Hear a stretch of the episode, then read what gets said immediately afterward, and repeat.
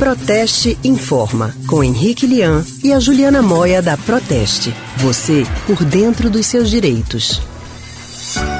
Black Friday brasileira, a Semana do Brasil. Tem gente animada para aproveitar as promoções, tem muitos descontos, mas também tem que ter cuidado. E quem vai trazer algumas orientações para a gente é a especialista em relações institucionais da Proteste, Juliana Moia. Boa tarde, Juliana. Boa tarde, Leandro. Boa tarde a todos os ouvintes que estão conosco. Juliana, boa tarde. Boa tarde. Explica pra gente, por favor, como é que são essas promoções? Porque quando a gente fala em promoção, todo mundo fica bem animado, né? É verdade, a maioria das famílias está pensando em economizar agora, né, com esse caos todo da pandemia, mas para movimentar um pouquinho a economia brasileira, o governo lançou esse programa que se chama Semana Brasil, também sendo chamada de Black Friday Brasileira, e são promoções que acontecem até o próximo dia 13 de setembro e reúne lojas de vários ramos de atividade por todo o Brasil. A maioria dessas promoções, entretanto, estão acontecendo online, então o consumidor tem que ter atenção redobrada no momento das compras. E como saber? O que, que ele tem que ficar atento nessas promoções para saber se realmente valem a pena?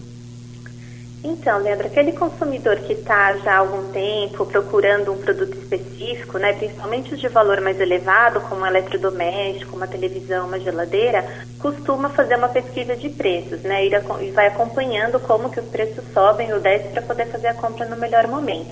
Então, agora esse consumidor que fez a pesquisa consegue saber se o seu produto está com desconto efetivo. Mas para quem não fez pesquisa nenhuma, não conseguiu acompanhar os preços dos últimos tempos, existem ferramentas gratuitas disponíveis na internet que mostram a variação do preço dos produtos nas últimas semanas ou nos últimos meses. Então, vale a pena consultar uma dessas ferramentas antes de efetuar a compra. Juliano, o consumidor fez a pesquisa, achou o produto e vai comprar online. Então, essa compra online, utilizando o cartão de crédito, ela é realmente mais segura? Quando a gente compra pela internet, a compra com cartão de crédito é sim mais segura. Isso porque os sites que disponibilizam essa forma de pagamento, eles têm que investir mais em segurança. Então, esses sites são mais seguros, têm menos chances das informações dos consumidores serem hackeadas ou tomadas por terceiras pessoas que vão utilizar de forma fraudulenta.